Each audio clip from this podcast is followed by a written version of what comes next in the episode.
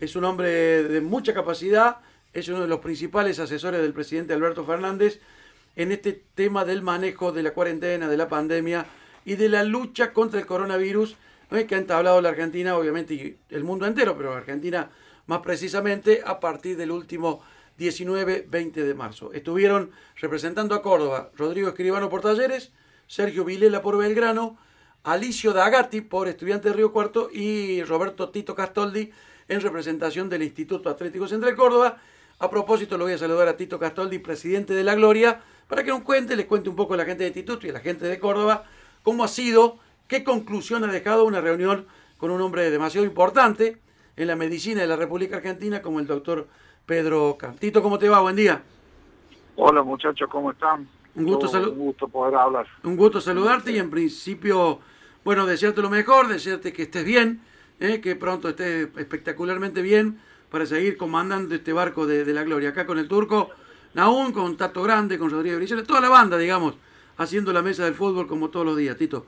Y preguntándote cómo, cómo ha sido esta experiencia eh, por Zoom, estas charlas virtuales que están de moda ahora, tratando de ver entonces, de auscultar y de orejear el panorama del fútbol, de lo que se viene para Argentina en el mediano plazo. Bueno, fue una realmente una, una clase eh, del señor Pedro Can que nos explicó de la manera más simple y para que todos entendamos lo que está pasando con el virus, la situación que un poco todos conocemos, pero realmente de una autoridad así, eh, entender un poco más, entender, porque muchas veces nos equivocamos y todos creemos tener la solución para un problema que en realidad no lo tiene nadie y que va cambiando y mutando tan rápidamente y tan permanentemente que eso lleva a las autoridades a tomar determinaciones que en el tiempo van cambiando. Fue una explicación técnica de, de lo que pasa, de cómo está la situación. Eh, fue muy claro que es uno de los primeros que quiere que el fútbol vuelva, pero ante lo que estamos viviendo seguimos en lo mismo. Hay que preservar la salud, cuidarnos de todas las maneras posibles y cuando la autoridad máxima de la Argentina lo permita, recién ahí se van a tomar las determinaciones de cuándo largar es un hombre muy futbolero, Pedro Canicha de San Lorenzo de Almagro. También, lo, es, el presidente, que muchas veces dijo que el fútbol sería necesario más en este contexto, ¿no? Para que la gente por ahí... Tuviera una distracción que hoy lamentablemente no tiene. En cierta manera, claro. Pero digo, Tito, trascendieron algunos fragmentos de la charla, algunos, bueno, algunas eh, situaciones, algunas frases, por eso te la quiero preguntar puntualmente. ¿Es cierto que como conclusión el hombre dijo, no es momento de devolver ¿O no es momento todavía para que se reanude la actividad en el fútbol de la Argentina o eso solamente un trascendido? No es así, él dijo que no es el momento, que no es el momento para los viajes, o sea que en realidad hay muchos ingredientes de toda la actividad que va a costar, que va a costar. Eh, eh, nosotros en este momento estamos tratando de que el cuerpo técnico nuestro y los jugadores que están afuera retornen y se hace muy difícil porque podés obtener el permiso, por ejemplo, de la provincia, que nos está ayudando el COE y nos está ayudando la Agencia de Córdoba Deportes, pero hay otras provincias donde no se puede pasar. Entonces, eso, si lo podemos traducir a todo, por ejemplo, los que juegan Copa Libertadores tienen que viajar a Brasil y, y recomienda claramente que no haya viaje. Entonces, es una serie de componentes que que hacen que esto va mutando día a día y las decisiones finales no se pueden tomar. Pero Tito, es tan dinámico el tema que eh, en plena cuarentena Jujuy hablaba de una de una apertura hasta de llevar el fútbol. Claro, te invitaba a jugar allá y ahora han cerrado todo. Claro, eh, ha cambiado fase 1. Ha, cambiado radicalmente, o sea, es, es, es prácticamente ir en un día a día, ¿no? Más allá de cualquier previsión, Tito. Nosotros esta semana, hoy es miércoles, el lunes ya habíamos hablado para poder traer a los jugadores que están afuera, cada uno en su provincia acá, y hoy cambió todo. O sea, eh, habíamos hablado de que puedan ir a un lugar a hacer la cuarentena, y hoy hay que hacer cuarentena, hay que hacer hisopado, sí pueden trasladarse hasta acá.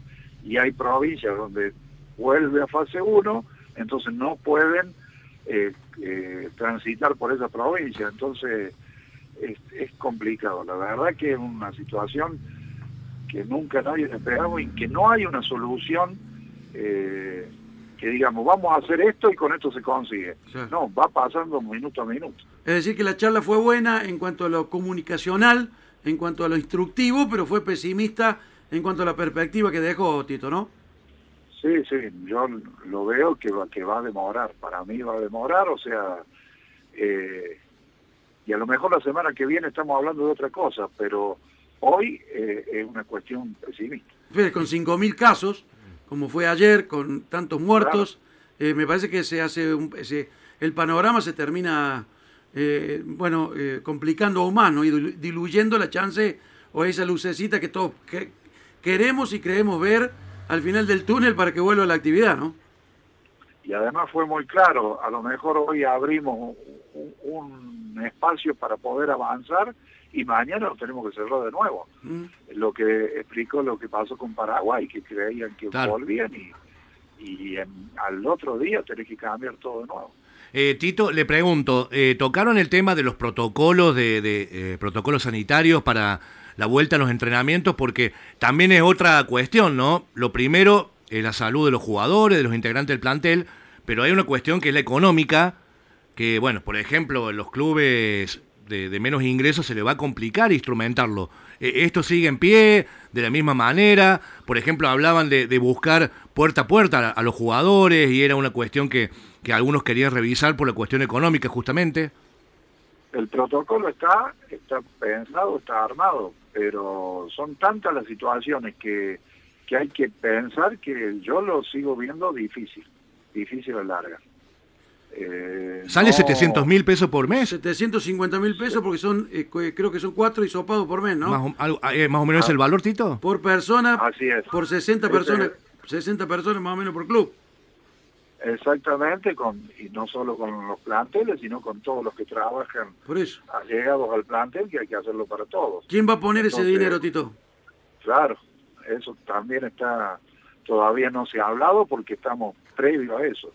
Sea, todavía no hemos, no se ha tratado el tema. Pero trascendió una información de que, de que la Conmebol había mandado una plata a la AFA para precisamente cumplir ¿eh? y respecto de ese protocolo de que los clubes tuvieran esa platita para poder cumplir cuanto menos con los testeos y con los controles. ¿Es así o no? Sí, es así, pero pero eh, quedó todo en la nada. O sea, en la reunión de ayer no se habló absolutamente nada de eso porque porque no, no está previsto por el momento. O sea, Instituto, en este contexto, Tito, se le haría muy cuesta arriba afrontar esa erogación, obviamente, ¿no? Ah, por supuesto, por supuesto. Además hay que ver cómo cómo avanza AFA con el tema de la televisión. Eh, o sea, son todos pasos previos a, a un avance en, en, largar con un entrenamiento que, que hoy no está, la verdad que no está nada claro. Eh, Tito, ¿cuántos jugadores, incluido y el cuerpo técnico, tienen afuera ustedes? ¿Cuánta gente tiene que volver en el plantel? y Son 10 más o menos. Lo que pasa es que hay, por ejemplo, Nacho Antonio está en Villa Jardino, que, no, que es menos problema pero alrededor de 10 son los que tendrían que venir. El gobierno de Córdoba obliga a 14 días de cuarentena en un hotel. ¿Quién va a pagar eso? Nosotros estamos viendo cómo hacer. Tenemos mucho contacto con el hotel que contratamos siempre. Estamos hablando de ellos para que nos den una mano. Eh, también viendo de todos lados cómo se consigue el dinero para para poder lograr un arranque. Para, eh, en el supuesto de que puedan volver a entrenar eh, en un corto tiempo, Tito, ya se va a tomar la, decisión de llamar a algunos jugadores que todavía no, no han vuelto a, a, negociar para la continuidad. Por ejemplo, le pregunto por el caso de Sil, de Erpen, o, van a esperar un poco más. bueno, es algo que nosotros estamos pidiendo que se defina y mm. no y no está pasando que es eh, qué competencia vamos a tener o sea cuando se define la competencia que vamos a tener vamos a ver qué hacemos con el plantel mm. hoy tenemos 26 jugadores propios que que son los que están trabajando en este momento con el cuerpo técnico y con todo el equipo vía Zoom pero hasta que no tengamos una competencia definida no, no vamos a poder hablar con el resto. Bueno, nosotros charlamos con, con Juan Ignacio Sils y nos dijo de que a él le gustaría salir en instituto, pero si le llega una oferta la va a evaluar. ¿Ustedes son conscientes de esto? Lo mismo ocurre con Tato Canever, que lo quiere Temperley. Si aparece algún otro algún otro club, los jugadores están los jugadores están disponibles, los jugadores con los que no han logrado una continuidad ustedes. Totalmente están disponibles. Eh, hay ayer hacíamos un cálculo alrededor de 2.400 jugadores disponibles y, y, bueno, va a ser un mercado totalmente raro, totalmente distinto, y pero tenemos que preservar, ver la parte económica porque si no vamos a volver a tener los problemas que teníamos y tenemos que cumplir con lo que con el presupuesto que digamos que al final. ¿Qué encrucijada se generó ayer con esta charla con el doctor Cam? Porque, por ejemplo, pensando un poco en voz alta, ¿no? A nosotros siempre nos importa acá en la mesa Instituto, Talleres Belgrano, Racing, Estudiantes Río Cuarto, pero digo, a nivel nacional, ¿qué va a hacer River y Boca con esta sugerencia? Bueno, Boca creo que no tiene que ir a Brasil. River, Defensa y Justicia y Tigre, ¿qué van a hacer? Y él recomendó que no se viajen. Claro. Y estamos hablando del 17 de septiembre, pasó mañana. Claro, ya estamos, ya está, está muy cerca todo y bueno, son... Por eso es minuto a minuto la, las decisiones hay que irlas viendo sobre la marcha. A ver, más allá de que fue una cuestión que, que trascendió la, la, cuestión sanitaria, si River fuera coherente no debería viajar. No, no, se presentó a jugar en su cancha, menos va a ir a Brasil. Las palabras de despedida la dio el presidente de River de la reunión de ayer y él dijo eh, eh, lo mismo que estamos diciendo todos, creo que en eso coincidimos todos. La prioridad la tiene el, el Ministerio de Salud de la Nación ante cualquier cosa y después vamos a, a, en segundo orden vamos a aparecer cada uno de nosotros, pero la prioridad la tiene el Ministerio de Salud. Bueno, y hablando de minuto a minuto, Tito, y un par de preguntitas más y te dejo tranquilo. ¿Qué pasa con el, el pibe, con el Paco Agüero? Seguimos igual, está en la misma situación, que quedamos en juntarnos cuando esto pase y tomar las definiciones del caso entre las dos partes, que yo sigo insistiendo, a pesar de que no me tienen fe, que va a ser positiva. ¿Quién, quién no te tiene fe, en el club o los periodistas? No, algunos, no, estoy, es una broma, pero algunos dicen, ¿cómo poder seguir creyendo que, que, que, vamos a arreglar y yo creo que vamos a arreglar. Eh, ah, está bien, Tito, a mí me parece me parece bárbaro el optimismo y que defienda los intereses del club, pero también mirando el vaso medio medio vacío, la realidad es que se termina yendo Agüero que es capital del club de una manera que era inesperada para ustedes también, ¿no? Sí, bueno, pero si hay algo que no, que los, todos los contratos tienen la misma problemática. Nosotros cuando llegamos, eh, la, la comisión directiva anterior había como 15 casos en la misma situación. Y se fueron arreglando, y hay algunos que se arreglan y otros que no se arreglan. Y ya no se pudo arreglar cuando se fue, y, y bueno, pero hubo muchos que sí, Mateo García estaba en la misma situación y se pudo arreglar. Entonces, son negociaciones, es un negocio.